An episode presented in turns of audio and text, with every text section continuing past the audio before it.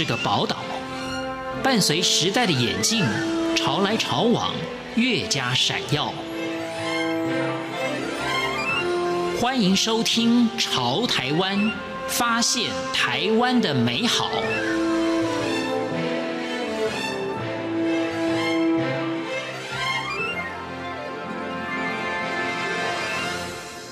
众朋友，大家好，欢迎大家收听今天的《潮台湾》，我是闲情。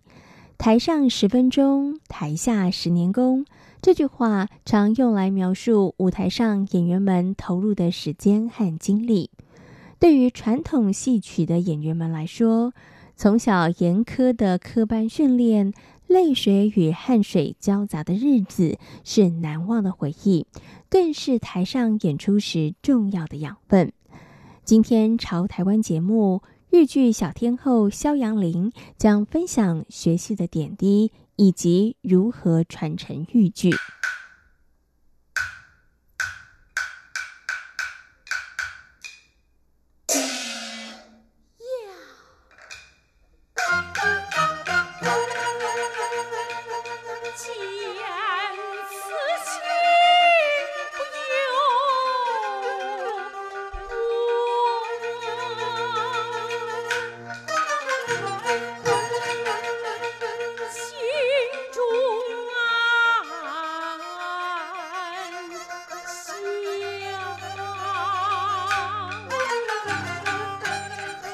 其实我是看到了这个我的老师王海玲王老师，他对于豫剧的坚持，他对于这个艺术的一个呃呃喜爱，然后呢影响了我。因为喜欢舞台上演员们的身段及华丽服装，萧杨伶十一岁的时候加入了天马豫剧队学生班，满怀期待进入剧校学习，但拿顶下腰这些辛苦的基本训练。加上老师们严厉的教育，却让肖阳林度过了三年以泪洗面的日子。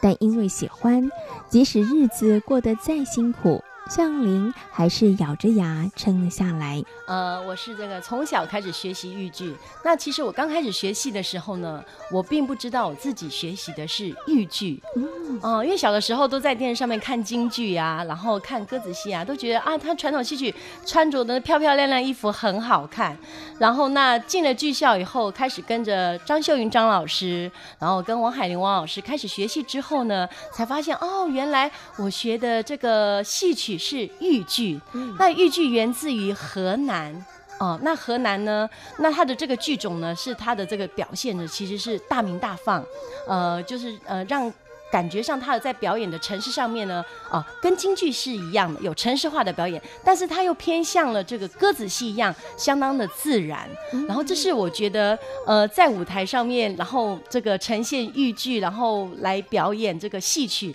我觉得一直让我觉得非常的，呃，兴奋，就是会觉得说，你可以把在。用不同的人生、不同的这个角色呢，然后去体验，然后而且是这样的大鸣大放的一个方式。然后当时其实，呃，因为我喜欢，所以我才留下来。不然，呃，其实做科学系相当辛苦，因为你要早上很早起来，要呃喊嗓子、拿顶下腰。其实那个时候对我来讲都是相当的辛苦。我几乎刚开始前三年，几乎是每天都在哭啊。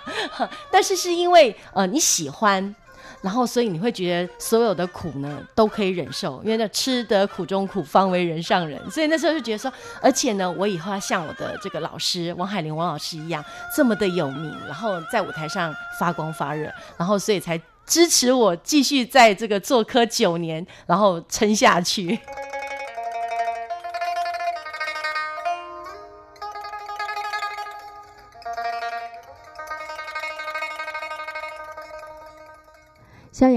专攻花旦及青衣，曾经获得大陆二零零七年第十一届香玉杯的艺术奖，河南戏剧演员排行榜二零一零二零一二年的年度十大演员宝岛之星奖，入围二零一六年传艺金曲奖年度最佳演员。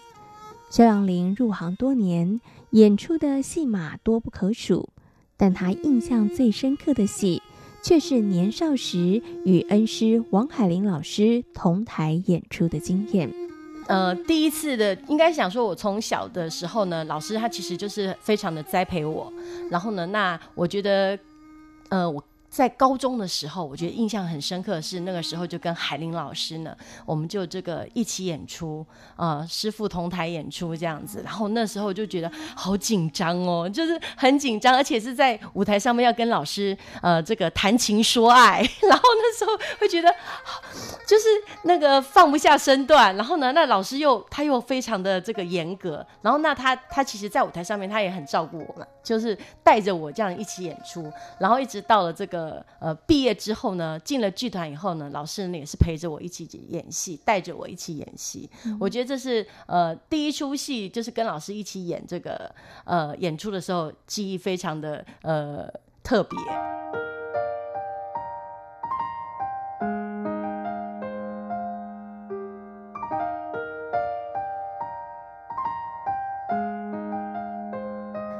因为从小离家到剧校念书。老师们是榜样，也像是母亲。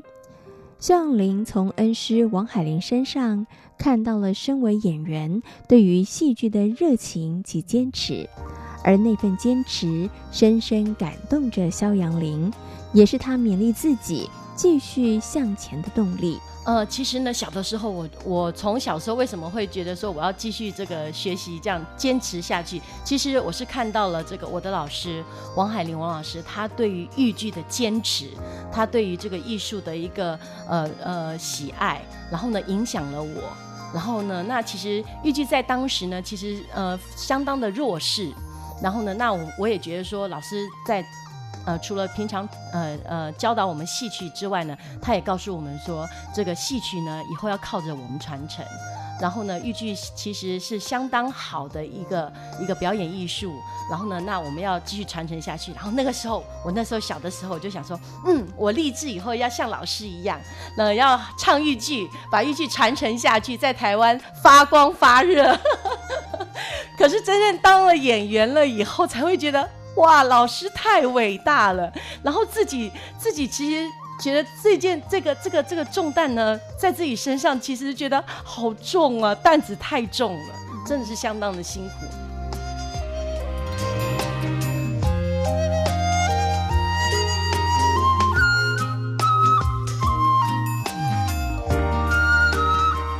近几年，萧扬林除了豫剧演出外，也致力于提升戏剧表演技艺，他参与实验剧、舞台剧、歌仔戏的演出。萧扬龄说：“剧种不同，演绎方式大相径庭，但却能够淬炼出自身不同的能力。”呃，其实我演了这个豫剧的实验剧，演了两出。嗯、那第一出试七试七呢，呃，它就是完全在刚开始练习的时候，其实对于我们传统戏的演员来说，其实是相当的痛苦的。嗯、因为呃，传统戏的的这个剧目呢，可能导演就帮你排了，你这边走位该怎么走，然后你这边的这个身段呢，其实都有程式化的一个一套的一个表演，然后从小就学习是相当熟悉的。可是呢，在这个实验剧的时候呢，那那请的导演就是现在。在剧场的导演，那他可能对于他比较希望的是掌控当下的氛围，嗯，或者当下在演员的情绪跟整个的剧情的这个变化，所以他有的时候他会不断的让你 try，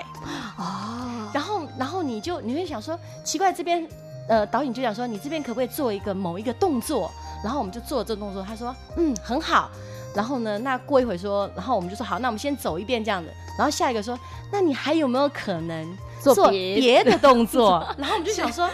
你到底要我们什么？做什么？对，可是他他不会给你一个相当明确的一个目标，是。然后所以你在不断的在 try 的这个过程中，然后他去找寻那样的感觉，然后跟他的想要呈现他想要的这个一个一个表演。嗯，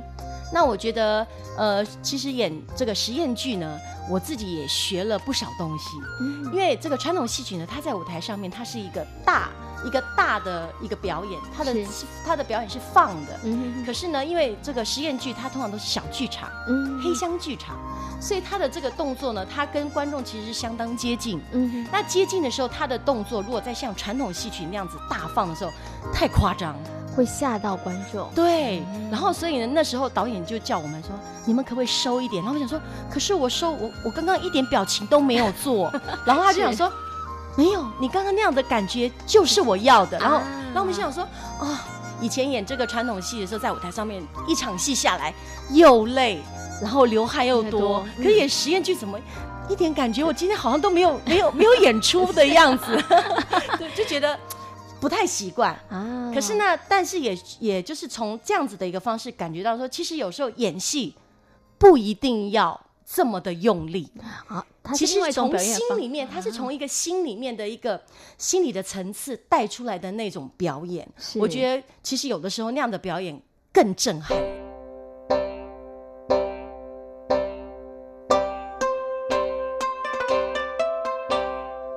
如何让更多的心血投身豫剧？台湾豫剧团的当家花旦萧仰伶说：“除了结合台湾戏曲学院教授歌仔戏、京戏的学生学习豫剧之外，剧团也会推出实验剧、玉沙剧等创新的剧目，吸引年轻的观众。”另外，主动出击，深入高中、大学校园，举办讲座、分享演出，也是台湾豫剧团近几年琢磨的重点。我自己呢，就是。我们应该讲说，现在戏呃学习豫剧的学生，目前在台湾呢还没有一个戏曲学校呃有豫剧科的学生。那剧团呢，在面临没有这些呃学生传承的这个窘境下呢，怎么样去解决这样子的问题？那我们现在目前剧团的这个方法呢，是这个结合这个台湾戏曲专科学院的歌子戏学生呢，呃，就是有一些或者是京剧科有一些啊、毕业的学生，如果有兴趣的话。想要学习豫剧，那我们剧团其实也相当的欢迎，也愿意栽培啊、呃，想要学习豫剧的学生，然后然后来这个学习豫剧，进到我们豫剧团，然后把这个豫剧传承下去，这样子。嗯、那我们现在目前除了就是呃自己本身在团里面的这个演员的工作之外呢，也也会这个呃就是教导一些新进的年轻演员。哦，今因为进到剧团，可能原先你学习的是京剧或是歌子戏，然后到了剧团以后呢，要重新的再学习唱腔啊，还有道白、念白、说话。那所以就在这方面呢，那自己也觉得说，要像这个把以前老师对待这个教导我们的这种方式呢，然后呢来培养我们的年轻演员。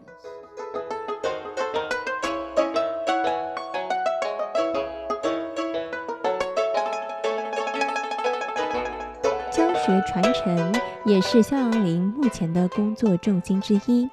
有别于过往严苛的打骂教育。肖阳林说，现代教学的方法也必须要与时俱进。哦，其实现在的小朋友，你用打的啊，其实他对他们来讲，他们可能也受不了。那但是我觉得我们比较好的是，以前老师虽然呃呃这个打骂教育，但是进步很快。那现在的学生呢，其实他们的资讯。呃，接受的这些资讯其实相当的迅速，所以呢，不会像以前老师呢，就可能呃，这个那，这个口传心授，一点一滴的，然后教你，然后那现在可能你就是，哎，他们常常看一些 YouTube 上面的一些影片，然后他们可以先先学习做功课，完了之后呢，我们就只要告诉他们巧劲儿在哪里，方法在哪里。